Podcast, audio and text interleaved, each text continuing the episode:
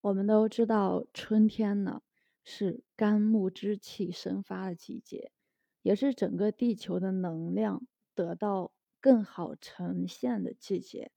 其实这个呢，跟地球转动的速度变化，以及地球离太阳距离的远近有关。动物、植物、微生物、人类，在春天呢，都会呈现出更加活跃的能量状态。所谓“大地回春”，是指整个地球表层都处于较好的能量状态。植物这种生命物种很特殊，它们不能移动，自主意识很差，看起来很渺小，但却是唯一可以高效同时吸收太阳能量和地球能量的生命物种。动物或者人也能直接去吸收太阳能量和地球能量。但效率非常低，吸收的也比较少，所以动物和人还需要主动进食来补充能量。但植物不需要呀，植物在下吸收地球能量，在上吸收太阳能量。它的这种能量特性，使植物在春天这个季节可以高效、快速生长，破土而出，拔节生长。很多植物一叶可长一寸。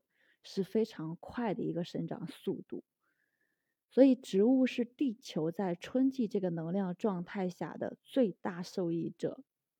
植物的能量流动在春天就非常活跃。如果我们能够利用好这一点，那对我们本身的一个能量状态会产生一个正向的影响。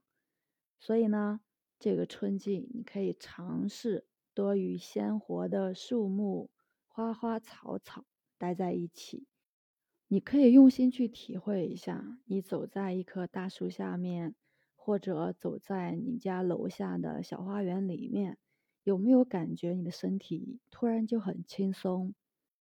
植物的灵性其实远远超过了现代社会的普通人类。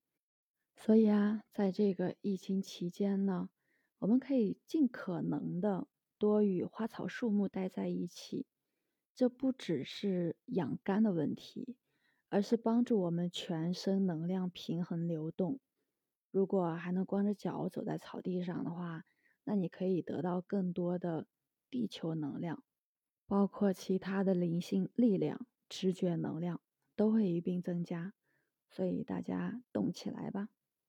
我是袁一凡，一个二十岁的八零后修行人。喜欢主播的，欢迎关注，欢迎订阅。